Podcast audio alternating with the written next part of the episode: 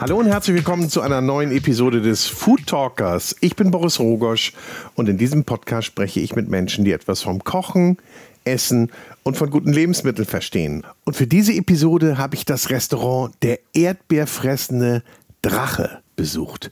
Und dieses Restaurant wurde gerade zum Restaurant des Jahres in Hamburg gekürt und mit dem Genuss Michel ausgezeichnet. Dahinter steht Thorsten Gillert und Thorsten Gillert ist bei weitem kein Unbekannter, denn Thorsten Gillert hat vor 20 Jahren schon das wegweisende Restaurant Artisan betrieben, war dann später Küchenchef auf der MS Europa und MS Europa 2 kehrte dann 2018 nach Hamburg zurück und war mit seinem Projekt Der Erdbeerfressende Drache zunächst als Pop-up unterwegs. Jetzt ist er am Alsterufer 3 gelandet, in der ehemaligen guten Botschaft von Tim Melzer. Und dort macht Torst Gillert mit seinem Team vor allem eins. Und das ist Wohlfühlküche. Sie selber schreiben, wir servieren eine moderne Küche, durchdacht, präzise, hocharomatisch und elegant und der Weg von Thorsten, der sollte eigentlich ein ganz anderer sein, denn er war zunächst Schauspielschüler in Wien. Das war aber nichts, da befürchtete er nur Mittelmaß zu sein. Er kehrte zurück nach Hamburg, fing dort ein normales Studium an und um ein bisschen Geld zu verdienen, arbeitete er in einem Restaurant. Von dort aus ging es zu Josef Viehhauser, wo er seine Kochlehre begann und ganz, ganz viel lernte. Alles weitere über Thorstens Weg und seine Philosophie vom Kochen, das erzählt er euch jetzt selbst. Also, viel Spaß gleich mit Thorsten Gillert, aber jetzt kommt erstmal noch ein bisschen Werbung. Und da geht es um Gin. Den gibt es bekanntermaßen wie Sand am Meer, aber ich habe jetzt etwas ganz Besonderes kosten dürfen. Und zwar Roku Gin.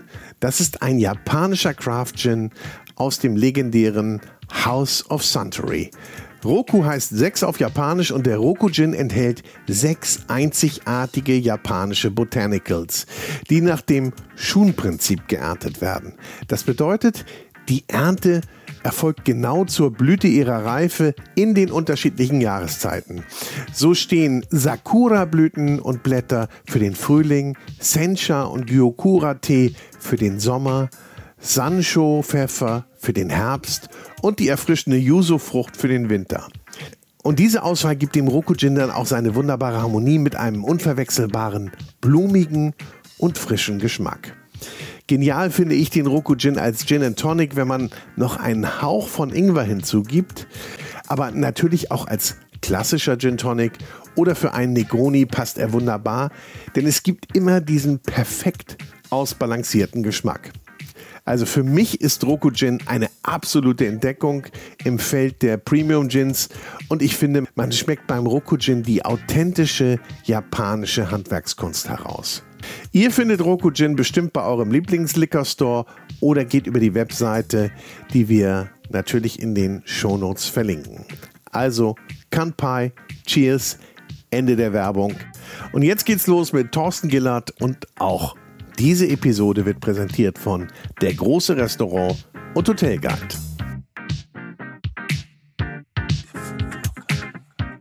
Ich freue mich hier im erdbeerfressenden Drachen in Hamburg an der Alster zu sitzen.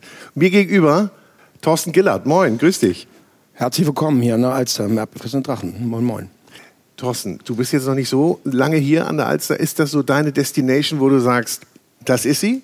Hier bleibe ich? Hätte ich nie gedacht, weil ich habe mich immer eher an die Elbe verortet, aber äh, tatsächlich, also fühle ich mich hier sehr angekommen.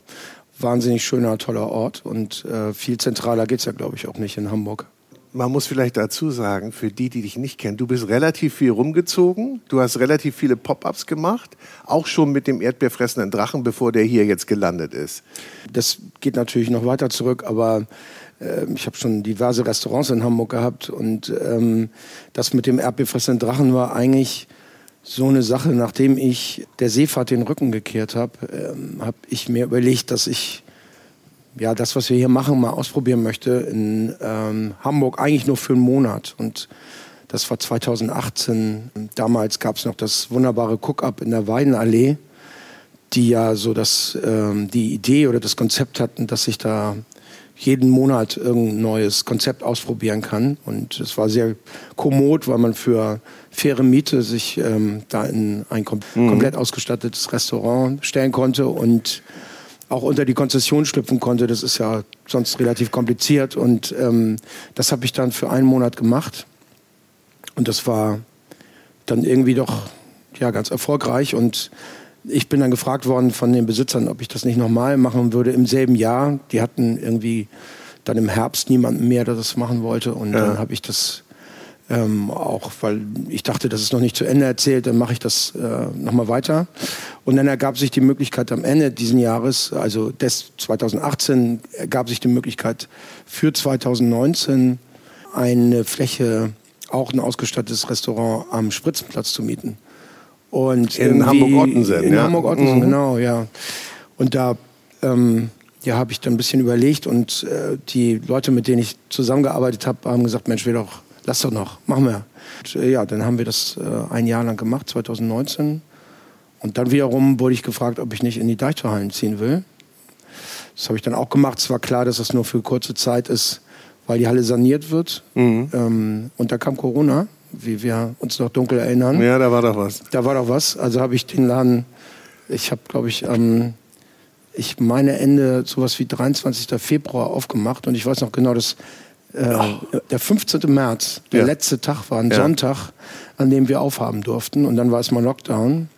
Und im Sommer haben wir wieder aufgemacht und dann kam diese irrsinnig lange Zeit von Ende Oktober bis Mai ja, 2000 21, wo man dann wieder aufmachen durfte. Und die Halle, die Sanierung begann im Juni 21. Also habe ich dann nicht mehr aufgemacht und das war nur sehr kurz. Kann man ja, kann man ja abzählen, wie viele Tage geöffnet waren. Nicht? Ja, das, war, das war leider dann, wir haben da doch mit ein bisschen Aufwand die Fläche umgebaut und eigentlich war es auch ganz schön so. Ähm, ja, und dann habe ich mir ein bisschen Zeit gelassen und dann ähm, ist mir diese Fläche hier, diese wahnsinnig tolle Raum in den Schoß gefallen ist, war früher die gute Botschaft vom von mir sehr geschätzten Tim Melzer betrieben. Und genau eben jenen habe ich in der Stadt getroffen, auf dem Weg nach Hause mal. Irgendwann ist er mir quasi in die Arme ja. gestolpert und wir haben uns dann unterhalten. Und ähm, ich habe ihm gefragt, wenn du was weißt, irgendeine Fläche, irgendwas, dann sag doch mal Bescheid. Ich hätte Interesse, nochmal den Apfelfressenden Drachen wieder ja, ja. zum Brüllen zu bringen. Und ähm, dann hat er zwei Tage später angerufen und mich gefragt, ob ich nicht Lust hätte, mir nochmal die Botschaft angucken, anzugucken. Und das habe ich dann gemacht. Und ja, nach kurzen Verhandlungen sind wir uns dann einig geworden und äh, jetzt ist meins. Und du warst schockverliebt in die, in die Räumlichkeiten. Nur du kanntest ja die Räumlichkeiten auch, ne? Ich kannte die, ich war hier einmal essen äh, mittags. Da bin ich noch zur See gefahren und ähm, ich, das war hier umgebaut zum Studio für diese für die Sendung Melzer und Hensler liefern ab, heißt die, glaube ich. Genau. Das wird hier gedreht und äh, wird, weil es wird nochmal passieren. Die werden hier nochmal drehen jetzt dieses Jahr. Äh, und dann war es das mit der Sendung auch. Und ähm, das war umgebaut. Ich brauchte so ein bisschen Vorstellungskraft, aber ähm, das ging irgendwie, ich musste ein paar Leute überreden, äh, unter anderem meine Frau, dass das hier eine gute Idee ist. Und nachdem das geschafft war, war der Rest ein Kinderspiel. So, und jetzt äh, erstrahlt es im neuen Glanze. Ihr habt einiges verändert. Ja, so viel gar nicht. Nee? Also ich Aber es wirkt anders, finde ich. Ja, wir haben dem Raum eine andere Struktur gegeben. Und ähm, wer hier mal herkommt, wird feststellen, dass es irgendwie so einen komischen Herdblock ausgelagert im Gastraum quasi gibt. Das ist so der Showherd hier gewesen. Das ist ganz toll, sieht wahnsinnig attraktiv aus. Und wir benutzen den quasi als ausgelagerten Gabmanger für die, die sich mit Küche auskennen, wissen, was ich meine. Und ähm, ich habe drumherum so einen Tresen gebaut, damit man, wenn man ja möchte, da sitzen und uns zusehen kann. Und die Küche ist ja komplett offen, was ich äh, sehr, sehr gut finde. Und ähm, wir haben versucht, eine ganz klare Struktur zu geben, dass man sofort erkennt, okay, das soll so sein, das ist das. Und ähm, dann haben wir noch so ein paar Sachen gemacht, die gar nicht so großartig ähm, in den Vordergrund getreten, aber eine wahnsinnige Wirkung haben. Unter anderem die Wände zugehängt mit Vorhängen ähm, aus akustischen Gründen und dadurch ähm, ist dieses laute Hallige komplett weg, fast komplett weg. Und das Schöne ist, es geht nicht nur Reservierung, ihr habt auch Walk-in-Plätze. Ne? Und mhm. dann kann man gerne mal an der Bar Platz nehmen. Oder ist es egal? Also wenn es jetzt sehr gut gebucht ist, dann kann das schon passieren, dass wir alle Plätze, also alle Tische reservieren. Das versuchen wir meistens nicht. Die Grundidee ist tatsächlich, dass wir so ungefähr zwei Drittel, drei Viertel der Tischplätze, das muss ich kurz erklären. Wir haben 40 Stühle, übrigens wunderbare dänische Designstühle, Klassiker. Wir sitzen hier gerade drauf. Ja, Wishbone Chair. Herrlich. Und, ähm, da sitzt man sehr gut drauf und ich mag die auch total gern leiden. Die, ähm, die haben wir dann, ähm, also von denen wollen wir eigentlich drei Viertel sozusagen reservieren und den Rest plus die 14 Plätze an der Bar dann offen lassen. Und das ja, klappt eigentlich ganz gut. Also das, ich will jetzt nicht behaupten, dass das noch nicht vorgekommen ist, dass Gäste hier waren, die dann doch wieder gehen mussten, weil es einfach zu voll war. Das ist schon passiert, aber es passiert seltenst. Also ich fände es ja toll, ganz ohne Reservierung zu arbeiten. Das wäre, fände ich, am, haben wir am Spitzenplatz gemacht. Haben wir keine Reservierung genommen. Das ging auch. Ist halt sehe ich ein, wenn man zu sechs kommt, irgendwie blöd, ne? Muss man schon ja, reservieren können. Das ist natürlich so. Aber ich finde, ich finde das toll, dass man eben die Möglichkeit hat, auch ohne Reservierung mal reinzudroppen und an der Bar sitzen zu können und etwas Großartiges genießen zu dürfen. Weil darüber haben wir noch gar nicht gesprochen. Der also, Inhalt. Also, ich, ich meine, es ist ja immer ein Gesamtkonzept. Und es fängt ja beim Namen an. Wenn man sagt, ich gehe in den erdbeerfressenden Drachen, ist erstmal, die, die es nicht kennen, sagen erstmal, oh, erdbeerfressender Drache, was ist denn das? Erstmal Neugier oder was würdest du sagen? Was war die Idee dahinter? Also das, was wir hier machen, ist die Idee, die ich entwickelt habe, als ich noch zur See fuhr. Dazu muss man sagen, auf dem Kreuzfahrtschiff, äh, besonders auf denen, auf denen ich unterwegs war, ist die Kulinarik, äh, weiß Gott, nicht schlecht. Die ist sogar sehr, sehr gut. Und dazu gibt es dann immer noch den ganzen, ja, ich nenne das mal, ähm, Überbau, der dazugehört in der gehobenen Gastronomie. Also super aufwendiger Service, ganz, ganz hohe Tischkultur, was irgendwie äh, Geschirr und Besteck und Gläser und sowas angeht, den Riesenaufwand, der mit äh, Weinservice und überhaupt mit Getränken getrieben wird. Und ähm, auch das Ganze, naja, wenn man jetzt in Hamburg so sternewürdig essen geht, dann gibt's ja so einen bestimmten Ablauf, der eigentlich überall gleich ist mit Apero-Snacks und dann noch Grüße aus der Küche, wie auch immer sich das dann schimpft und ähm, Prädessert und so. Und das sind für mich alles ähm, Sachen, die ja total okay sind, kann man machen und wenn man da Lust drauf hat, ist das ja auch super.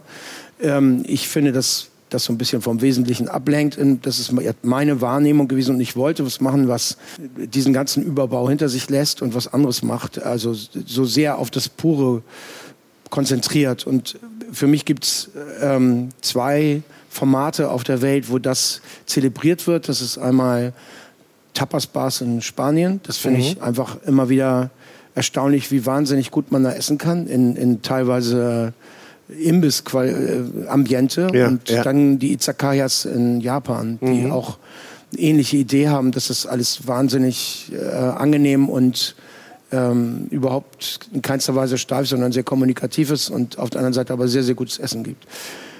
Und das wollte ich halt in Hamburg ausprobieren, wie ich vorhin erzählt habe, einen Monat eigentlich. Und dann fehlte mir noch ein Name.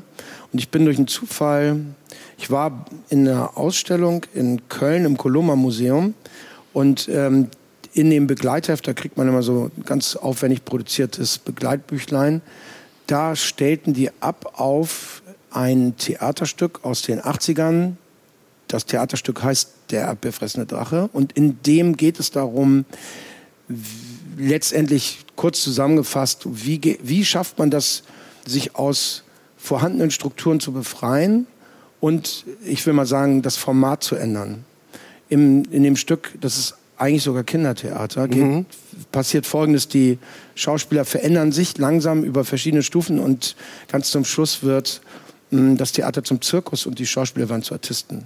Und das hat mich irgendwie so angesprochen. Ich habe gedacht, das ist das passt. Das ist genau das, was ich eigentlich auch gerade versuche und mich frage, wie komme ich denn so aus Strukturen raus und wie kann ich äh, das Format verändern, ohne den Kern irgendwie liegen zu lassen. Und ähm, äh, ja, dann habe ich da ein bisschen drüber nachgedacht und dann fand ich auch diese ähm, Parallele zwischen Zirkus und Restaurant, Köche und Artisten gut. Weil also der, bei den Artisten ist es auch so, die müssen, das muss total leicht aussehen und als wenn das so mhm. aus einem selber rauskommt, aber es ist verdammt viel Übung. Ganz und, viel Übung, äh, ganz viel Training. Ganz viel Erfahrung, ja. ganz viel Training und das ist bei uns Köchen nicht anders. Ja. Und ähm, ja, dann habe ich äh, das nochmal kurz ein bisschen rumerzählt. Und wir waren der Meinung, dass wir auch ein sehr gutes Logo machen können und so ist es dann gekommen. Ja ich finde, ist auch eine ganz großartige Analogie, also die, da, die ja. du da geschaffen hast. Und man muss ja sagen, also dieses äh, raus aus den Strukturen beziehungsweise aus dem bisher gelebten und gedachten, hast du ja aber auch eigentlich schon vorher gemacht. Ne? Du hattest ja schon mal ein Restaurant, sagtest du, in Hamburg, das mhm. Artisan. Genau. Wie lange hattest du das? 2003 bis 2011. Acht 2000, Jahre. Acht Jahre. Mhm. Da warst du ja auch schon anders drauf. Also ich meine anders drauf als der, als der Rest der äh, Hamburger Gastronomie oder als die meisten anderen. Ja, das, das kann man ja auch mal erzählen. Und dann, das finde ich nämlich das mhm. Besondere, lass mich das eben noch sagen. Dann, das hast du mehrfach schon erwähnt, bist du aufs Schiff gegangen, bist zur See gefahren, du warst auf der MS Europa, was natürlich dann klarer, sagtest du eben, ganz klarer Rahmen ist, ganz klare Strukturen und dann wieder zurück. Finde ich total spannend. Naja, gut, das also ja, das ist, glaube ich, ähm, mal gucken, wie mir das hier geht. Aber ich hoffe mal, ich bin jetzt auch, man wird, ich bin jetzt ja Mitte 50, also dann ist ja auch mal irgendwann gut. Ich fühle mich hier wahnsinnig angekommen und ich kann mir im Moment nicht vorstellen, nochmal irgendwie groß was anderes zu machen, weil ich das hier einfach ganz toll finde. Aber dieser, diese Lust an Veränderung, die ähm, ist, äh, wohnt in mir, das würde ich mal schon so sagen. Im Artisan, das ist ja wirklich ganz lustig, dass ähm, es gibt ja diesen Herr der Ringe-Film, diesen Vorspann, und da wird aus dem Off erzählt, als die Ringe geschmiedet werden.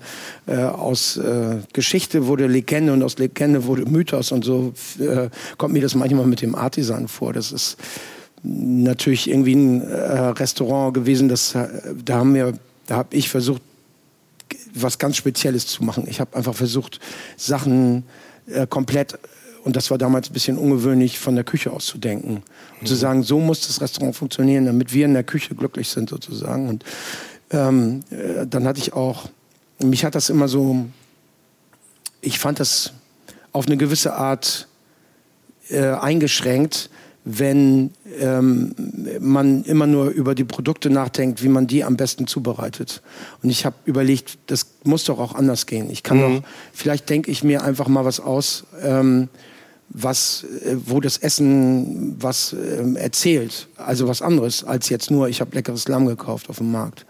Und äh, das muss man sagen, dass vorher ja, also äh, als ich das aufgemacht habe, 2003, gab es diesen Hype um die äh, nordische Küche ja. und so ja auch noch nicht. Das hat sich ja, ja gerade erst ja, entwickelt. Ging gerade ging gerade so mhm. los. Und ähm, äh, da ist ja auch, also abgesehen von, den, von der Einschränkung der Produkte, gibt es ja auch noch eine andere Idee zu kommen. Das finde ich auch ähm, nicht, dass ich das jetzt machen äh, würde wollen, aber ich finde es äh, sehr gut, äh, was sich da entwickelt hat. Und ähm, zeitlang gab es äh, auch tatsächlich eine Verbindung zwischen dem Artisan und dem Noma. Da bin ich ab und zu mal eingeladen worden. Es ging halt letztendlich ja geht's ja um, um eine ähm, kreative Küche und das heißt dann natürlich auch in gewissen äh, Maßen Grenzüberschreitung äh, immer aus Blick der Gäste. Ne? Ich, ich kann das als Koch oder als Kochen der immer nicht so ganz nachvollziehen, wenn Leute sagen, das ist jetzt aber, das geht aber gar nicht oder so, das äh, kann, konnte ich nicht nachvollziehen. Und mhm. wir haben ein paar Sachen gemacht, die total ungewöhnlich waren. Ich will da mal äh, zwei Beispiele nennen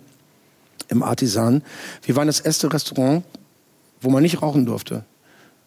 Damals durfte man nämlich noch überall rauchen. Echt? Ja. Guck mal, so weit, das erinnere ich gar ja. nicht mehr. 2003, als wir aufgemacht haben, konnte man noch in jedem Gastraum rauchen. Echt? Hm. Und wir haben es verboten. Ich, hab, ich bin nicht Raucher, also vielleicht auch aus dem... Stimmt. Ich, ich, erinnere mich dunkel, dass ich da mal zum Rauchen nach draußen gehen musste. Ja, ja. genau. Fand ich aber nicht schlimm, glaube ich. Hat sich dann irgendwie auch ganz schnell... ging, ja. ging ja dann, kurz danach wurde das, oder ich weiß gar nicht, 2,5, ich müsste mal nachgucken, ist es denn eine allgemeine Regel geworden. Aber wir haben am Anfang eine ganze Reihe von Gästen gehabt, die sind äh, wütend und entsetzt gegangen, weil sie nicht rauchen durften. Ja. Und ich habe am Anfang, ich habe gleich angefangen, nur die Produkte auf die Karte zu schreiben, was jetzt gang und gäbe ist. Stimmt, ja. Es gab nur die Produkte auf der Karte und ich bin ja selber zum Tisch gekommen, erklärt, was ja. ich da mir bei ja. gedacht habe und was es gibt. Und äh, das ähm, ist am Anfang auch nicht wirklich gutiert worden. Selbst das Amt ist vorbeigekommen, hat gesagt, das ist schwierig, weil es ist Warenunterschiebung. die Gäste müssen wissen, was sie da bekommen. Das können sie so nicht machen. Sage, mache ich aber. Dann gucken Sie mal, ob die Regel finden. Warenunterschiebung. Ja. ja, also ich verstehe, was dahinter steht. Ja, dass klar. man natürlich irgendwie eine Idee haben soll, was es zu essen gibt. Und auch diese Einschränkung, es gab ja nur ein Menü, fertig aus. Man konnte uns zwar sagen, wie viele Gänge, aber das war es dann auch. Das war zu der Zeit doch, ich will nicht sagen komplett ähm, unique, aber es war schon relativ. Das war also für. Hamburg, sage ich, also Ja. war das schon total unique, fand Ja. ich. Und wie oft hast du das Menü gewechselt? Alle zwei Wochen. Mhm. Alle zwei Wochen. Und es waren ja und es waren Sieben ja bis acht Gänge, je Sieben bis acht Gänge und immer unter ein Thema gestellt. Genau, es war so ein bisschen Autorenküche, wurde das mal genannt. Es passt aber tatsächlich Ja. auch ganz gut, weil das, ähm, ich hatte immer eine übergeordnete Idee, wie ich kurz vorher erklärt habe. Also ich wollte halt weg davon, n- n- selbstverständlich habe ich das bei der Gestaltung der Karte immer im Kopf gehabt, was gibt's jetzt gerade, was hat gerade Saison. Aber ich wollte noch eine Idee dazu haben, nicht nur die Produkte. Ähm, weil für mich äh, funktioniert das besser mit dann ähm, was entwickeln, was für mich zumindest neu ist. Das funktioniert dann besser. Äh, Wenn, wenn ich nur an dem Produkt längst, längst denke, dann, dann ist man doch, also für mich, ne, immer für mich bin ich dann zu eingeschränkt. Und man fängt dann an, so in sich in Variationen zu ergehen. Also das ist ja auch ein Trend, der jetzt auch schon wieder abflaut. Eine Zeit lang hast du 16 verschiedene Zubereitungsarten von der Karotte auf dem Teller Ja, gehabt. ja, ja. Das äh, habe ich nie gemacht, weil ich das nicht nachvollziehen kann, dass das irgendwie toll sein soll. Aber du warst dann ja irgendwie schon in ganz früher Zeit, ich weiß gar nicht, ob es diesen Begriff schon gab, äh, so ein Storyteller. Also du hast eine Geschichte erzählt über das Menü. Ja. Dir dann aber auch nicht überlegt, unbedingt, was denken die Gäste dabei? Oder überforderst du die? Oder war der Gast für dich auch irgendwie, der musste mitkommen?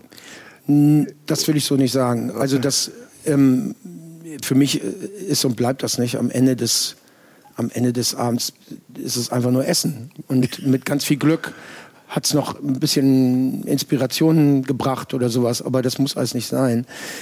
Ich habe den, das, äh, ähm, ja, ich habe damals den, den Wunsch gehabt, ähm, die Gäste mitzunehmen. Das hast du schon richtig gesagt. Das klappt natürlich nicht immer und äh, vielleicht war es auch teilweise eine Überforderung. Aber ich meine, viele Gäste, die da waren, und das ist ja wirklich auch schon ein bisschen lange her, können sich da noch gut dran erinnern. Teilweise habe ich äh, jetzt Gäste, die mir noch von Gerichten erzählen, die sie damals hatten. Das schon viel größeres Lob kann man als Koch eigentlich nicht bekommen. Und ähm, das, das war irgendwie für mich damals richtig in der Zeit.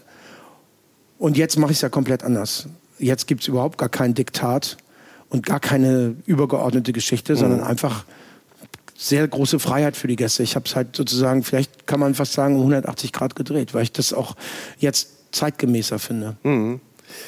Für mich ist es so Casual Fine Dining oder, aber eigentlich sind die Begriffe alle blöd. Das ist das Problem, dass es nicht Dass man auch wieder vielleicht nicht in eine Kategorie passt. ja, das ist so eben. wirklich. Und man will es immer so gerne in Schubladen packen, nicht? damit man eine Vorstellung hat, was Ja. passiert.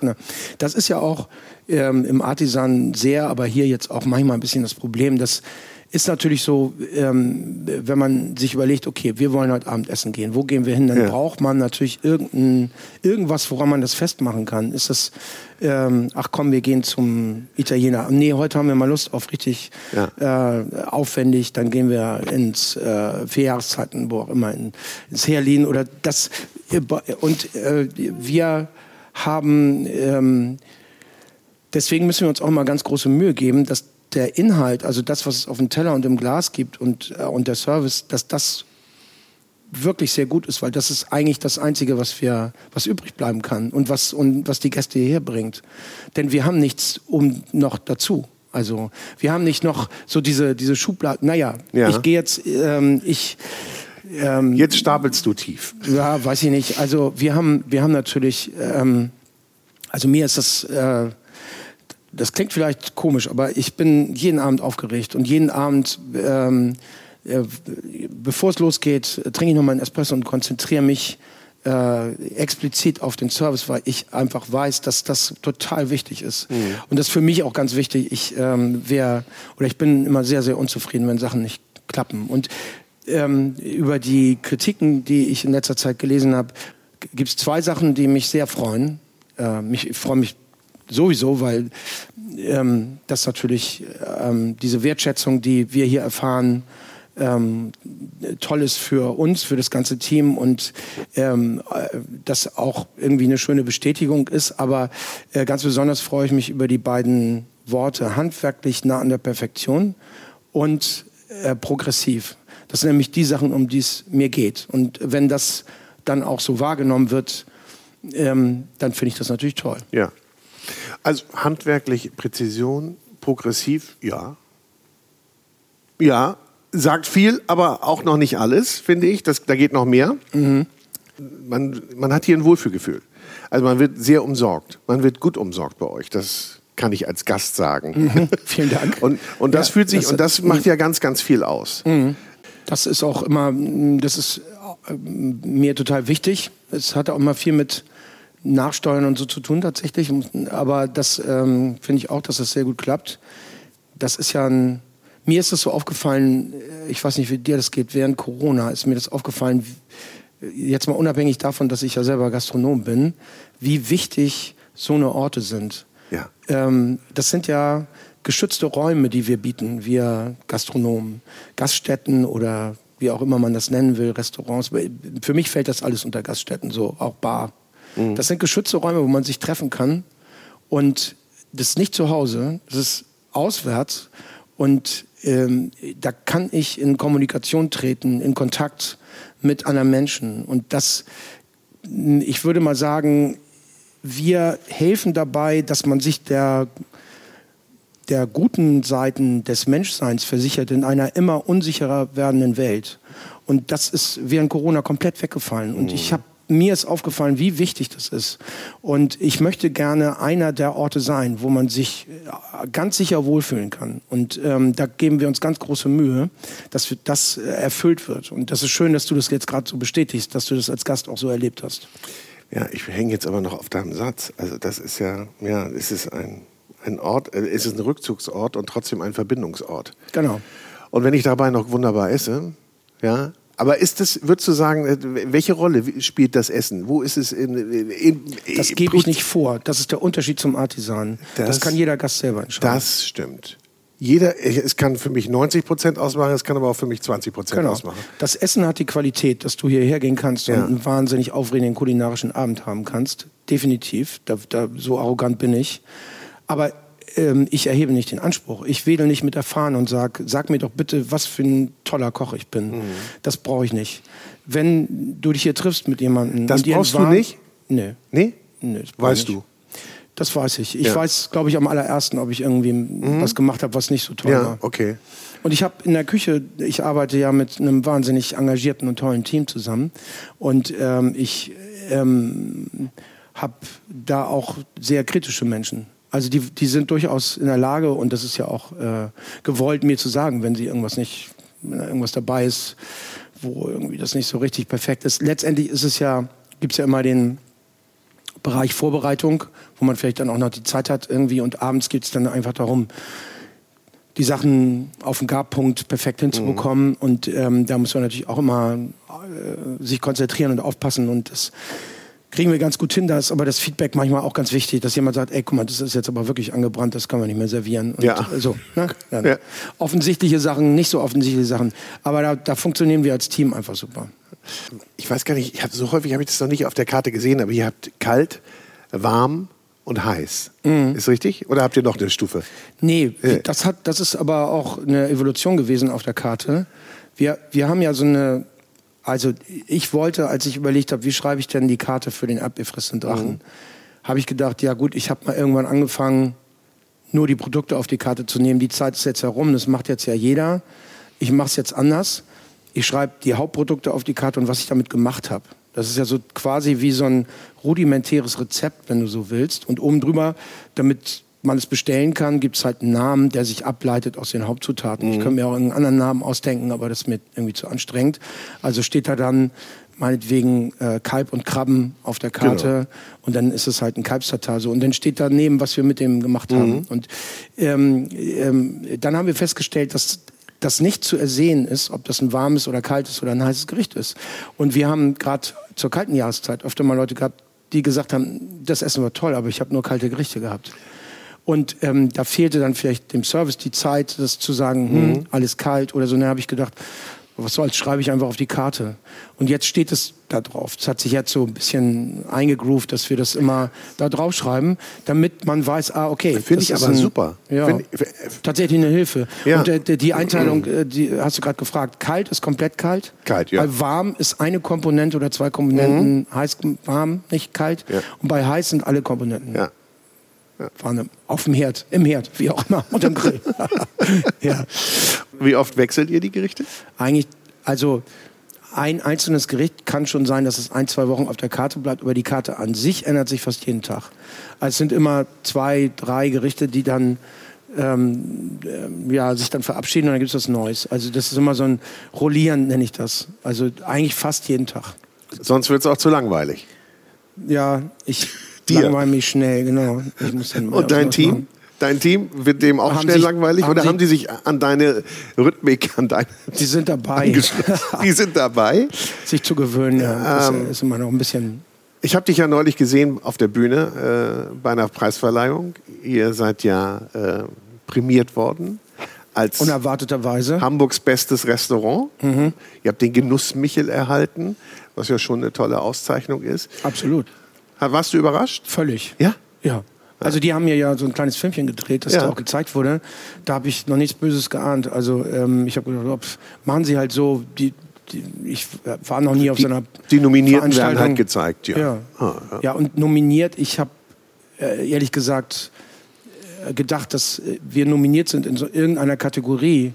Und äh, das Äh, in war welche- so, wir sind aber in welcher denn? Du hast es ja Szene gerade. haben sie uns dann gepackt. Ach, Szene. Ja, fand ich auch irgendwie. Ehrlich Szenela, gesagt konnte ich damit das nicht so, Szenelokal. ja, nicht so was mit anfangen. Der Junggastronom macht ein Szenelokal auf. ist, ist, genau, es ist, glaube ich, genau die, das Problem, wo, wo packt man uns rein? Das ist, glaube ich, das Problem. Mhm. Ja. Und dann passt Szene vielleicht doch. Aber ja, das war, also ich will das mal, ich habe mit Auszeichnungen, Preisen und so nie so groß was am Hut gehabt. Das hat mich auch nicht so doll interessiert, wenn ich ehrlich bin. Ähm, ich fand immer, dass man da zu viel Konzession machen muss. Aber das jetzt hat mich wirklich sehr gefreut. Und es war auch vielleicht noch mal mehr, weil es so unerwartet war. Und es verpflichtet ja auch nicht. Hm. Ne? Also es ist eher eine Auszeichnung, es ist, eine- es ist eine, eine Momen- Momentaufnahme, will ich nur sagen, weil Hm. die wird, der wird jährlich vergeben und insofern ist es doch toll. Und es, es schafft ja auch Aufmerksamkeit. Das ist sicherlich gut. Ja? Auf jeden Fall, ja. Und äh, man, es haben euch noch mehr auf dem Zettel. Was ich aber sagen wollte, du hattest Teile deines Teams äh, mit an Bord, beziehungsweise auf der Bühne. Und ähm, es ist eine sehr weibliche Crew.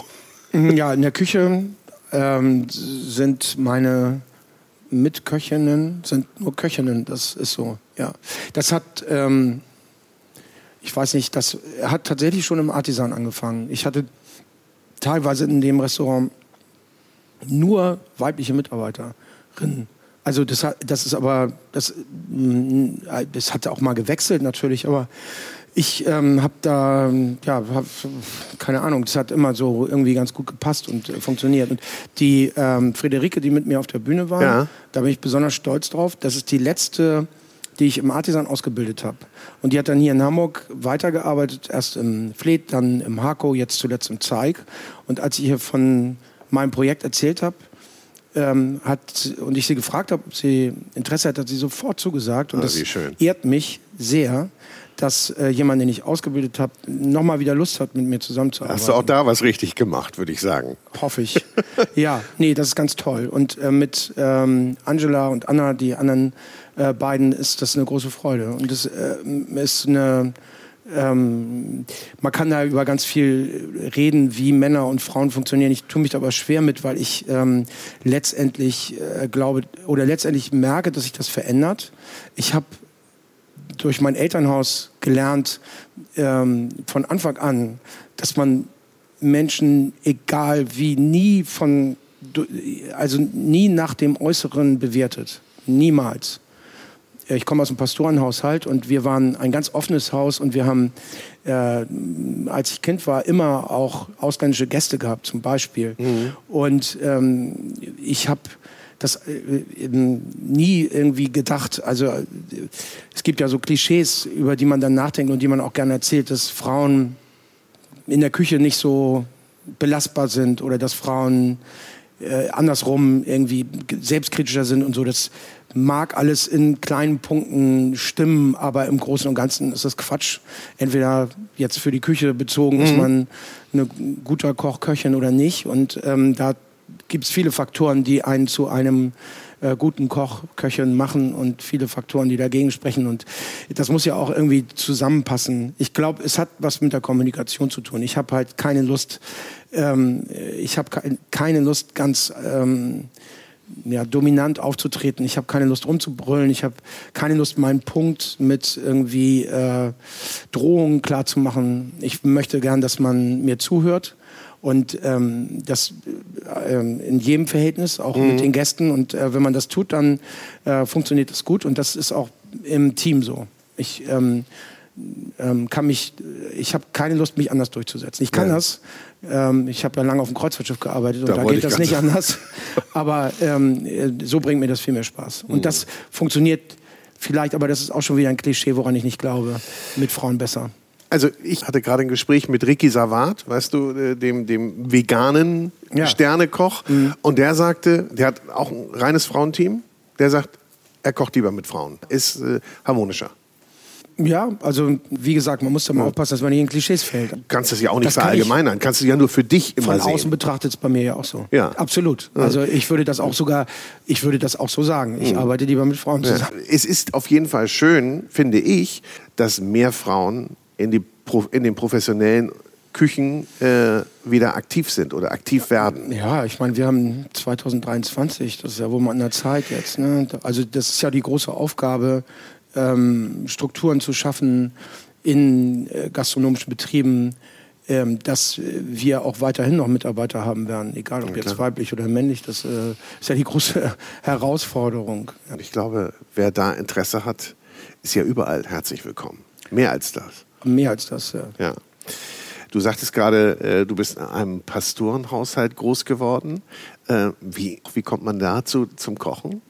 Also ich ähm, habe mich irgendwie schon immer für ähm, Essen bzw. Für, fürs Kochen interessiert. Das geht aber zurück auf, also ich habe ein synästhetisches Empfinden, wenn ich Musik höre. Nicht bei aller Musik, nicht immer, aber mh, durchaus ähm, häufig, dass Musik in mir ein Geschmacksempfinden auslöst. Ich habe direkt einen konkreten Geschmack. Das konnte ich als Kind nicht genau definieren. Ich habe manchmal wenn ich im Gottesdienst war und ähm, der Instrumentalkreis unserer Gemeinde Musik gemacht hat, dann habe ich zu meinem Vater gesagt, der Gottesdienst hat mir besonders gut geschmeckt. Und ich wusste natürlich, niemand alle haben gedacht, was hat denn das Kind? Und ähm, Essen hat mich schon immer interessiert. Als ich ein bisschen älter war, hatte meine Mutter Essen und Trinken abonniert. Und ich habe ja. die Zeitschriften durchgearbeitet und auch äh, gesammelt und ähm, hab, ähm, fand Kochen immer irgendwie toll. Ich habe aber in jungen Jahren gedacht, also Koch wäre ich auf keinen Fall. Das ist ein furchtbarer Beruf. Immer dann, wenn alle anderen frei haben, dann muss man arbeiten. Und ich habe, ähm, naja, ich habe ich hab viel Musik gemacht damals. Ich habe mal eine Zeit lang Geige gespielt, ziemlich gut. Ich habe mal Jugend musiziert gewonnen ah, okay. im Bundesjugendorchester mitgespielt und so. Und äh, das war eigentlich so ein vorgezeichneter Weg. Das hat sich dann nochmal verändert. Ich war als Austauschschüler ein Jahr in Amerika und habe da mh, hm, irgendwie die Freude am Theater entdeckt. Und ähm, als ich wiederkam und die noch drei Jahre Schule hatte, also ähm, ähm, Studienstufe und dann Abitur, habe ich sehr viel Schüler- und Laientheater gespielt und war dann eigentlich der Meinung, dass ich Schauspieler werden will oder Regie, irgend sowas. Und mhm. Naja, das äh, war nach dem Zivildienst oder während des Zivildienstes dann schon so, dass ich mich beworben habe auf unterschiedlichen Akademien. Und ich bin tatsächlich in, ähm, im Max-Reinhardt-Seminar in Wien aufgenommen worden. Hab aber festgestellt, für mich, dass ich ähm, vielleicht der Einäugige und der Blinden sein werde, aber nicht der Sehende. Das wird nichts werden. Ich musste feststellen, dass ich nicht ein guter Schauspieler werde. Ja? Und das ist irgendwie. Hast du dir das gesagt oder hat man dir das auch gesagt? Nee, das habe ich mir Hast gesagt. Hast du für dich? Ja. Okay. Das würden die ja nicht machen. Man nee, ist ja in der Ausbildung so nicht. Naja, ich habe das irgendwie. ja vielleicht durch, meine ich so. Ich habe ähm, durch mein Elternhaus, mein Vater und meiner Mutter waren das immer, also ein Pastorenhaushalt heißt was ich vorhin mal erzählt habe, dass wir so ein ganz offenes Haus hatten. Meine Eltern haben aber auch so andere Sachen an sich gehabt. Das, was man macht, muss man richtig machen und ernsthaft und nicht irgendwie nur so ein bisschen. Mhm. Und äh, die haben uns Kindern, ich habe noch einen Bruder, durchaus erlaubt, mal ein paar Sachen auszuprobieren. Aber wenn man sich für was entschieden hat, dann musste man auch das durchziehen deswegen habe ich auch so gut Geige gespielt, weil da war dann auch nicht mit irgendwie, jetzt will ich aber Trompete spielen oder so, sondern okay. du hast dich entschieden, jetzt wird geübt. Und das war beim Sport zum Beispiel auch so. Ich habe Leistungsschwimmen gemacht und geboxt und so. Und das war dann auch immer nicht nur so ein bisschen. So, das ging nicht. Und das ist, ähm, ob das jetzt gut oder schlecht ist, im Nachhinein für mich würde ich sagen, es waren auch Zeiten dabei, wo mir das das Leben ein bisschen schwerer gemacht hat, aber egal. In dem Fall war das so, dass ich einfach ähm, gedacht habe, okay, ich werde meinem eigenen Anspruch nicht gerecht. Und äh, dann habe ich aufgehört und bin wieder zurück nach Hamburg. Ich bin ja in Neumünster groß geworden, aber als schon kurz vorm Abitur bin ich nach Hamburg gezogen und ähm, Neumünster ist nicht die Stadt, in der man noch länger leben wollte. Und dann da wieder hinfahren ab und zu ist ganz schön, ja, aber wohnen möchte ich dann nee. nicht so mehr. Also nichts gegen Neumünster, Leute. Nichts nein, gegen nein, Neumünster. Nein, nein, auf keinen Fall. Ich bin da jetzt auch oft gewesen und äh, in letzter Zeit, aber, äh, aber ich wohne schon auch sehr gerne in Hamburg, muss ja. ich sagen. Da habe ich hier studiert und nebenbei muss ich ja irgendwie Geld verdienen. Und dann Was hast ich, du studiert? Ich habe Philosophie und Mathe studiert und ähm, ich wollte erstmal, ich, ganz ehrlich, ich habe angefangen zu äh, studieren, erstmal um einfach zu studieren, weil ich war ja vorher noch gar nicht auf einer richtigen Uni, sondern nur auf der Akademie. Stimmt. Und ich, äh, mein, meine Eltern meinten, naja, jetzt fängst du mal an zu studieren und dann gucken wir mal, was es denn wird, aber du musst jetzt erstmal... Okay, so, ne? aber nicht rumgammeln, so. nicht genau. rumhängen. Ja. Nee, nee mhm. so ganz irgendwie ohne... Ja. Und dann habe ich ähm, nebenbei in der Gastronomie gejobbt, um Geld zu verdienen. Und ich habe in einem Restaurant Service gemacht, Anna e Sebastiano im Lehmweg. War wahnsinnig toll. Also ich bin völlig begeistert gewesen von ähm, der Intensität, mit der alles da gemacht ja. wurde.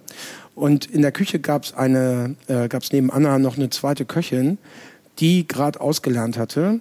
Und ähm, die hat gesagt, du interessierst dich so doll für alles in der Küche, du musst mal ein Praktikum machen. Und dann habe ich gesagt, das würde ich gerne, aber hier, glaube ich, wird es nichts. Und er sagte, nee, aber in meinem alten Lehrbetrieb, da kann ich dir das vermitteln. Und das war das Likanar äh, von Josef Vierhauser, damals noch in der Martini-Straße in Eppendorf. Das war noch in der Martini-Straße? Und da hat sie mir ein Praktikum vermittelt, während der Semesterferien.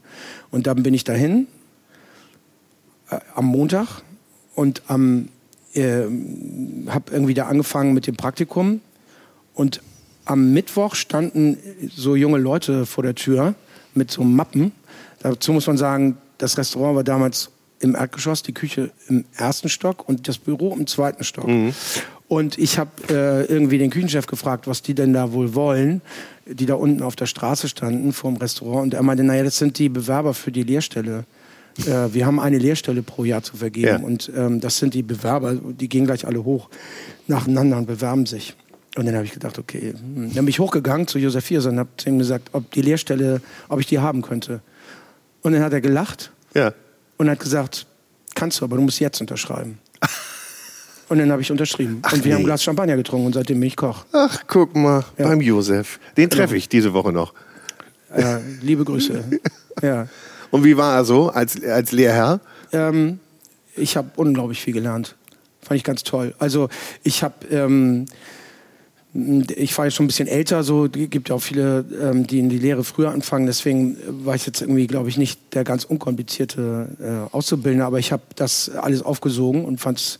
Ich habe ja den Umzug mitgemacht von der Martinistraße an die Elbe und ähm, das fand ich auch natürlich als wahnsinnig aufregend und äh, wie so Gastronomie hinter den Kulissen funktioniert und so. Und äh, gibt viele Sachen äh, tatsächlich, an die ich ähm, oft denke, die ähm, die mir, die ich auch so mache oder die wir, äh, die ich so gelernt habe und immer noch richtig finde. Also wie Strukturen, sage ich mal. Ja, in der ja. Küche, äh, wie sind Abläufe und sowas. Und da, ähm, doch, da, da habe ich unglaublich viel gelernt. Das war anstrengend, aber ich habe ähm, mit dem Abitur auf zweieinhalb Jahre verkürzen können. Und dann habe ich die beste Zwischenprüfung gemacht.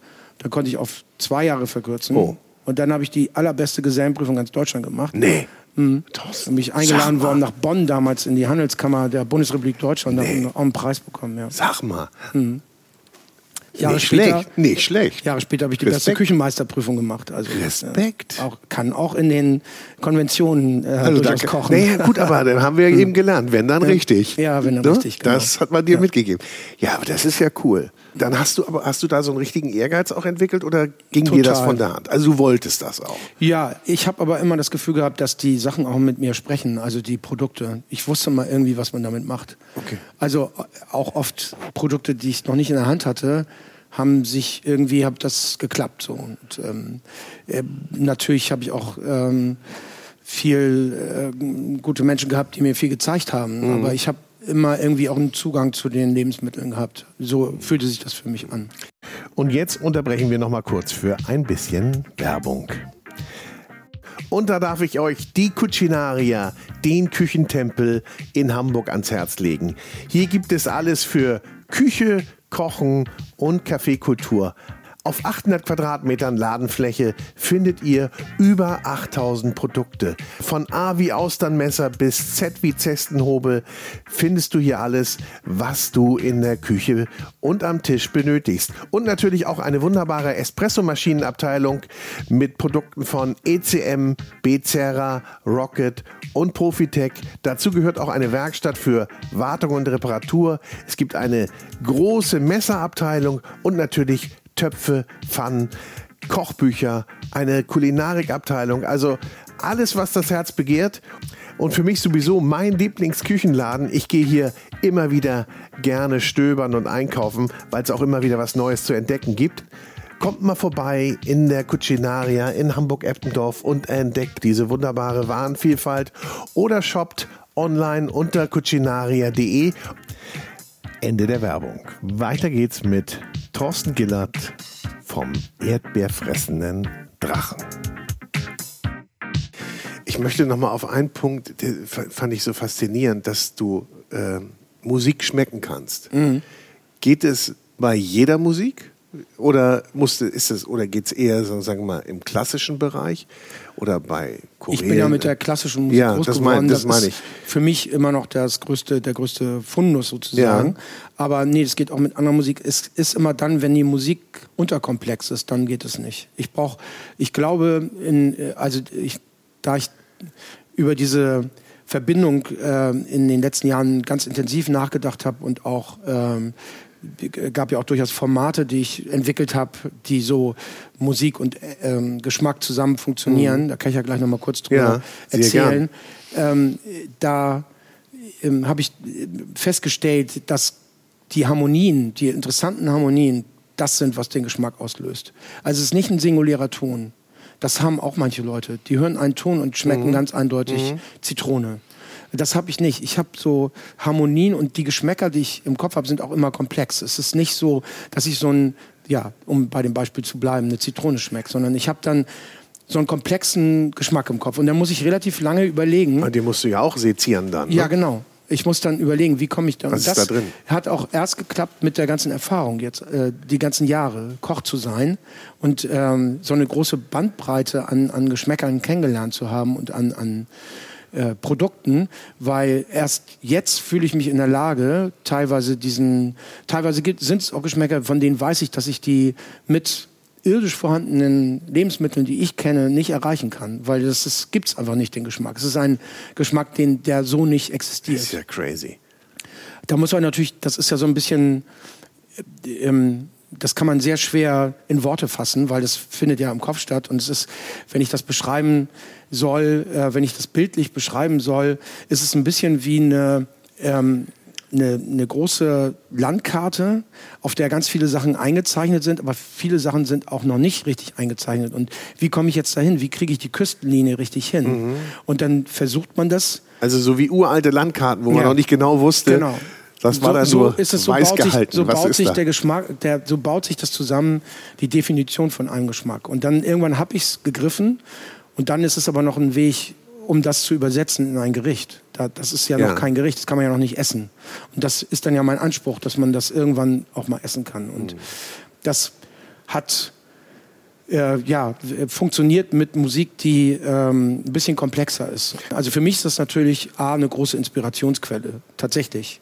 Wenn ich am Überlegen bin, was koche ich denn jetzt, was wollen Gerichte ersetzen und mir fällt einfach nichts ein, dann denke ich, höre ich mal ein bisschen Musik und dann äh, bringt mich das oft auf den Weg. So. Aber wir haben da durchaus, ähm, ich habe mal an Bord der Europa einen äh, Dirigenten kennengelernt, der heißt Christoph Poppen, auch ein sehr, sehr guter Violinist. Und mit dem bin ich ins Gespräch gekommen. Das war ganz lustig. Der war Essen und wir hatten auf der Karte, weil wir so eine Duftreise durch Asien gemacht haben, ja. äh, so ein Menü, das so sehr stark abgestellt hat auf so verschiedene intensive Gerüche. Und ich hatte da eine Suppe mit roten Zwiebeln und Wildente und Rose als Aroma. Und ähm, ich habe mich dann, wie das so üblich war, da an den Ausgang des Restaurants gestellt und mich bei den Gästen bedankt und gefragt, wie sie es denn fanden. Und so ein großgewachsener Herr kommt auf mich zu und sagt, ganz toll, die Suppe war ja einmalig. Wie sind Sie denn darauf gekommen? Dann habe ich gesagt, ganz echt, es gibt ein Musikstück, was quasi so schmeckt für mich. Das war die Inspiration. Ja. Er, welches denn? Die Hebriden-Ouvertüre von ähm, Mendelssohn, kennen Sie das? Ja, das, mein, das dirigiere ich total gern. Ach, Sie sind Dirigent. Ja, mal. Dann, dann, dann lassen Sie uns doch mal zusammensetzen. Ja. Und dann, so haben wir uns irgendwie befreundet und ähm, Christoph hat mir dann erzählt von einem Musikfestival, das er gerade plant in Portugal. Ja. Äh, in Mavao, das ist so ein echt verwunschener Ort im Alentejo. Okay. Und ja. da sind wir dann, ich, ich war, hatte Urlaub geplant mit meiner Familie an der Algarve und dann habe ich gedacht, ach, dann fahren wir da mal hin. Oh. Für zwei Tage haben wir gemacht, es war unfassbar schön. Und wir sind da auf die Idee gekommen, lass doch mal nächstes Jahr, also es war 2015, 2016, lass doch mal einen Abend machen. Lass einfach mal ausprobieren, ob das geht. Und dann hat Christoph mir eine Auswahl von, ich glaube, sieben Musikstücken geschickt. Und die habe ich mir intensiv angehört und mir dazu Essen überlegt. Und das Format funktioniert dann so, es gibt erst das Essen und eine kurze Erläuterung, warum es genau dieses Gericht gibt. Und dann wird alles abgeräumt und dann kommt die Musik. Das ist ganz streng getrennt. Das finde ich auch ganz wichtig. Es soll ja keine Tafelmusik sein. Es mhm. muss beides seine mhm. Berechtigung haben.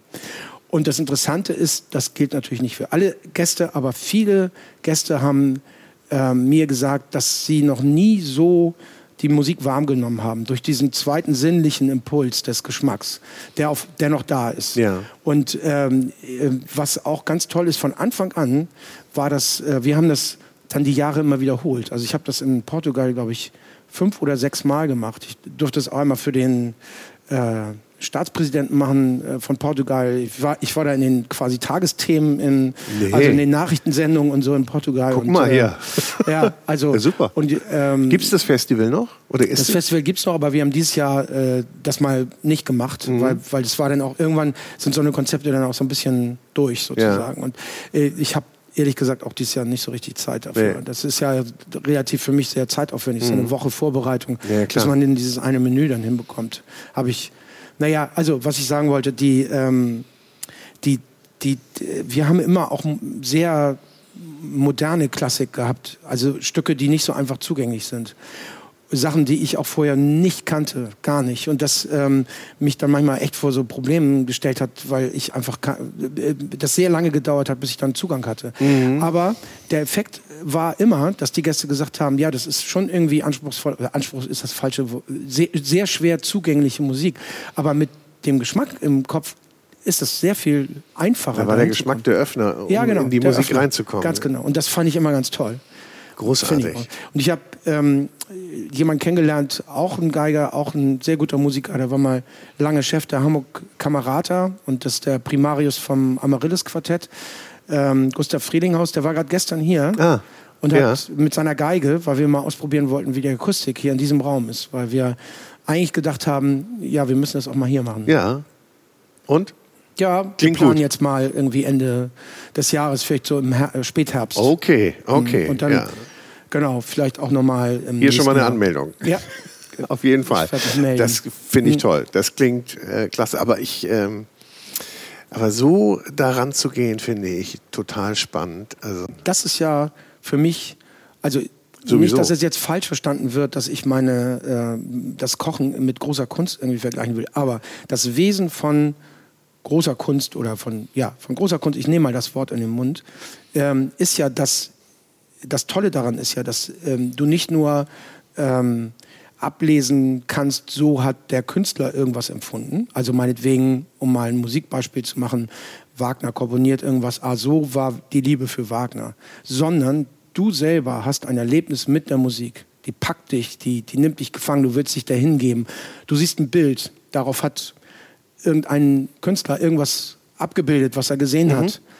Und das spricht mit dir, das macht irgendwas mit dir. Das ist der Unterschied zwischen irgendwas Dekorativem und großer Kunst. Und mhm. ähm, das finde ich so aufregend auch an Kunst. Und das, glaube ich, ist auch äh, das starke verbindende Element zwischen mir und Kunst. Und äh, in, in, ganz glücklichen Momenten, äh, die man hier haben kann, ist es, glaube ich, so, dass man als Gast nicht nur ganz tolles Essen bekommt, sondern man hat ein Erlebnis damit, mit dem Gesamt, äh, mit dem Gesamten, was hier passiert. Mhm. Äh, und ähm, das äh, inspiriert vielleicht und ähm, du hast ein eigenes Erlebnis, was du mitnimmst. Es ist unabhängig davon, nicht unabhängig, aber es hat ist losgelöst, das ist das richtige Wort, von dem, was wir machen, da ist mehr entstanden. Und das mhm. ist das, äh, was mich ganz glücklich macht, wenn das passiert. Da ist mehr entstanden. Ja, und den Teil tust du halt dir auch selber, packst du dir selber dazu, nicht? Genau. Also ihr liefert die Komponenten und ich kann mir das verbinden, beziehungsweise so wie wir vorhin gesagt haben, ich kann das ja auch gewichten für mich. Was ist jetzt ja. gerade? Aber ich, mhm. ich schaffe mir mein eigenes Erlebnis. Genau. Ihr könnt nur, ihr könnt die Komponenten liefern, den Rahmen. Den Rahmen, wir liefern die Zutaten und wir helfen. Nur so ist natürlich jetzt ein bisschen, ja, ja. ja, ja.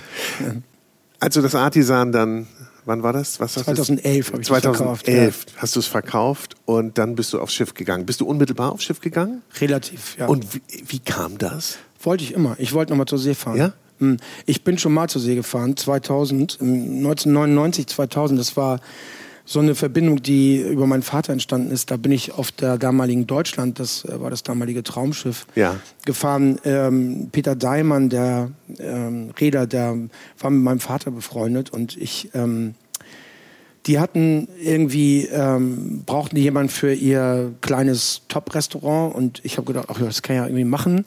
Und ähm, dann gab es nochmal, das, das habe ich dann gemacht für, man nennt es immer einen Vertrag, ich glaube, da war ich fünf, sechs Monate an Bord. Und dann gab es nochmal äh, einen zweiten Einsatz, da war die ähm, Deutschland Gastschiff des äh, Olympischen Komitees während der Olympiade 2000 in Sydney. Mm. Und da brauchten sie jemanden, der normale Küchenchef hat gesagt, das ist mir hier das ist nicht meine Welt mit dem ganzen Buffets und dem ganzen Catering, den kleinen Sachen, die da an Bord passierten. Und haben die mich gefragt, dann habe ich gesagt, okay, ich kann das eigentlich auch nicht, aber ich das mache ich, ja. Und dann ja, hat das viel Spaß gemacht. Und äh, naja, ich hatte das immer noch so im Kopf und ähm, äh, dann nach dem Verkauf des Artisan und nachdem meine Frau und mein Sohn gesagt haben, ja, okay, können wir mit leben. Ähm, die müssen ja auch, eine, genau, die haben ja auch ein Wörtchen mitzureden. Dann, dann gab es auch durchaus äh, einen finanziellen Grund, zur See zu fahren. Ähm, ähm, das wäre gelogen. Also äh, das Artisan habe ich zwar ganz gut verkauft, aber es waren trotzdem noch ein bisschen Schulden da, die ich dann bezahlen wollte. Und das ging auch ganz schnell, weil an Bord verdient man ganz gut. Ja. ich bin erst bei einer amerikanischen Reederei ähm, aufgestiegen, wie man so sagt. Ähm, Seaborn, auch so eine. Sagt man das aufgestiegen? Ach so, aufs Schiff aufgestiegen. Genau. Ja, ja. Deswegen in, in gesprochenen Anführungs. Äh, ja, das ist klar. Und äh, dann bin ich ja irgendwann mal von Hapag-Lloyd abgeworben worden. Ja. Und äh, dann war ich ziemlich lange auf der Europa, der Europa 2. Ja. Aber sagt man nicht entweder ein Vertrag oder man bleibt ewig? quasi. So entweder bist du total abgeturnt von einem nach einem Vertrag und sagst irgendwie, mhm. boah, naja, nicht hab, meins. Ich habe von Anfang an, sowohl bei Seaborn als auch dann bei mhm. Hapag-Leuten, war ich das durchangestellt. Also ich habe das nicht mehr mit Verträgen gehabt. Ich bin okay. zwar auch immer so vier Monate zur See gefahren und war dann zwei Monate hier oder viereinhalb ja. und so, wie es gerade gepasst hat. Äh, aber ich bin durchbezahlt worden. In der, mhm. ja, das war das, das ist, hat mir auch total Spaß gemacht. Äh, da, äh, als Küchenchef auf der Europa, auf der, bei Seaborn hatte ich über 80 Leute in der Küche da ist man natürlich, da bin ich selber nicht mehr so richtig am Kochen. Und das, das hat mir dann irgendwann gefehlt. Und wollte ich gerade sagen, gedacht, wo hast denn deine Kreativität ausgelebt? Naja, wir haben, ich konnte da ja, also bei Simon in Maßen und bei der, auf der Europa, wie ich wollte, die Karten schreiben, ja. mir Gerichte ausgedacht und so. Aber das ist natürlich immer in, in, in engen Grenzen. Und ähm, also nach wie vor das Unterwegssein und auf dem Wasser sein, das finde ich ganz toll. Aber es ist nicht so ganz unanstrengend. und gerade auch mit den Gästen, die sind auch sehr, sehr fordernd und ähm, sind äh, ja, also da muss man immer aufpassen, weil das der allergrößte Teil der Gäste sind wahnsinnig ähm, begeistert und total wissen das total zu schätzen, dass sie da ein Erlebnis haben, das so nicht wiederkommt. Also Moments that last forever, ich glaube, das weiß dann jeder. Mhm. Aber es gibt halt auch einen kleinen, aber dann auch sehr anstrengenden Teil von Gästen, die eigentlich nur rummeckern und die sehr, sehr, äh, also bei Simon hatte ich so einen portugiesischen Hoteldirektor, der hat gesagt, wenn du deutsche Gäste glücklich machen willst, dann gib ihnen was zu meckern. Und das ist auf der, das ist, da ist was dran, leider. Und das war, da ist dann immer so am Ende des Vertrags, am Ende der Zeit an Bord, wird man immer dünn, dünnhäutiger. Und ich habe als Küchenchef natürlich auch sehr, sehr äh, engen Gästekontakt gehabt. Und ja. ich konnte dann das irgendwann nicht mehr. Äh, dann musste ich immer echt dringend von Bord, weil meine, die Lunte dann irgendwie immer ganz kurz war. Und ja. ähm, man ja auch irgendwie sich immer persönlich angegriffen fühlt, wobei das ja gar nicht persönlich gemeint mhm. ist oft und so. Und da muss man immer aufpassen. Auf jeden Fall ist aber definitiv das so gewesen, dass dieser ganze Bohai, der gemacht wird, der letztendlich aber verdeckt, dass das Essen zwar gut, aber jetzt nicht sensationell gut ist, kann es auch gar nicht. Bei der Menge, die man da kochen muss, mhm. bei den Produkten, die man zur Verfügung hat, ähm, dass, dass das so ein bisschen in, immer meine Wahrnehmung nicht überdeckt. Ähm, da da, wobei ich ehrlich sagen muss, also an Bord von, egal jetzt Sibon oder, oder äh, Hapag-Lloyd, also ähm, die Europas, ist das Essen immer noch wesentlich besser als in den meisten Restaurants an Land. Das sage ich jetzt mal einfach mal so. Aber so in der richtigen Spitze, mh, das ist schwierig hinzukriegen okay. an Bord. Aber, aber ähm, ich wollte einfach, ich wollte noch mal eine Zeit lang, solange ich das äh, noch kann, weil ich bin ja jetzt auch nicht mehr 40, ähm, ich wollte nochmal richtig kochen, richtig handwerklich kochen, jeden Tag am Herd stehen. Und das ist natürlich da als Küchenchef nicht möglich. Mhm. Und ähm, äh, dann hat, hatte ich auch ähm, ja, durchaus Sehnsucht äh, nach meiner Frau, nach meinem Sohn und äh, nach Hamburg. Und irgendwie war dann, ja, das war dann gut. 2018 habe ich dann aufgehört. Da habe ich gedacht, so jetzt reicht's. Ja. Aber du hast ja sicherlich viele Menschen getroffen da, auch, auch äh, aus deiner Zunft, ne, an Bord. Ja, viele. Da, da mhm. liefen ja viele durch, die da mal eine Saison oder zwei dabei waren. Ja, die hat das und dann haben wir auch viele Gastköche und so, viele genau. Kollegen kennengelernt. Das mhm. war schon toll. Ja. Das ist doch auch spannend, oder? Absolut. Und ich habe irgendwie, ich sage immer gerne, ich habe jeden Fischmarkt von hier bis nach Hongkong kennengelernt. Ja. Also das ist natürlich. Gibt es denn für dich so ein Produkt, ein Geschmack, ein Gewürz, auf das du nicht verzichten würdest, könntest? Oder kann man das gar nicht so sagen. Doch, naja, also ein Produkt, also ähm, Gewürz, ich finde ähm, tatsächlich, ähm, also es gibt zwei Gewürze, die ich ähm, wichtig, äh, die ich für mich wahnsinnig wichtig finde. Das eine ist ein Allerweltsgewürz, das es aber in ganz vielen verschiedenen Varianten gibt. Pfeffer, finde mhm. ich einfach toll, auch die ganze Bandbreite. Äh, und das zweite Gewürz ist Kardamom. Das finde ich einfach total gut. Kardamom ist so ein äh, intensives Aroma. Das, ähm, da muss man auch mit vorsichtig sein, wenn man da irgendwie das übertreibt, dann schmeckt das unangenehm und ähm, das, ähm, ich mag, wie das aussieht, ich mag, wie das riecht, ich mag, wie sich das anfühlt, ähm, ohne dass ich das jetzt in jedem Gericht verbasteln muss. Aber mhm. Kardamom, und man sagt Kardamom ja auch sogar nach, dass es dann auch die äh, Denkleistung ist das so? steigert. Ja. Wusste ich gar nicht. Ja. Und da gibt es ein Gemüse, äh, Artischocke, definitiv. Artischocke? Ja. Ich finde Artischocke toll. Es gibt ja bei Artischocke, ich weiß nicht, ob du das mal erlebt hast, wenn du Artischocke isst ja. und danach Wasser trinkst, ja. schmeckt das Wasser für dich leicht süß? Ja. Genau. Es ist ein genetischer Defekt, weiß ich nicht, aber es ist genetisch angelegt. Bei manchen Menschen, die haben das, wenn sie Artischocke essen, danach schmeckt das Wasser süß. Haben aber nicht alle. Und äh, ich habe das auch. Wenn ich Artischocke esse, schmeckt das Wasser für ja. mich danach süß. Man muss irgendwie relativ viel machen mit der Artischocke, bevor die sich so einem hingibt. Ja. Ne? So gerade irgendwie, man kann ja auch im Ganzen kochen, klar. Aber ich meine, jetzt in der Küche muss ich ja schon irgendwie ein bisschen was mitmachen. Aber sagen wir mal kochen, einfach nur kochen. Was kannst du einmal kurz erklären, wie man die kocht und was man da für einen guten Dip dazu macht, wenn man denn einen braucht? Ja, also die Artischocke ähm, in ähm, gesalzenem Wasser kochen. Ich würde in das Wasser immer ein paar Aromaten reinmachen, aber gar nicht zu viel. Leicht säuern, ob jetzt Essig oder Zitrone, ist ja, egal. Man kann ja auch so klassisch südfranzösisch so anschneiden und dann eine Scheibe Zitrone draufbinden. Das sieht dann immer so ganz toll aus, muss man aber nicht. Ähm, die äh, das, das ist aber alles, also abgesehen von dem gesalzenen Wasser ist, glaube ich, alles andere so ein bisschen äh, unwichtig, weil das Aroma wird sich nicht groß mitteilen, wenn man die im Ganzen kocht. Und ähm, der Dip, das würde ich mal nach Jahreszeit machen. Also ich, für mich reicht ähm, im, im Sommer eine gute Vinaigrette und die kann auch ähm, ganz, ganz einfach sein, wirklich nur ein bisschen. Ähm, und da, ach ja, da habe ich noch einen Tipp, was man mal ausprobieren kann. Natürlich ist ein Dip, äh, ist eine Vinaigrette mit Olivenöl toll und das passt auf jeden Fall.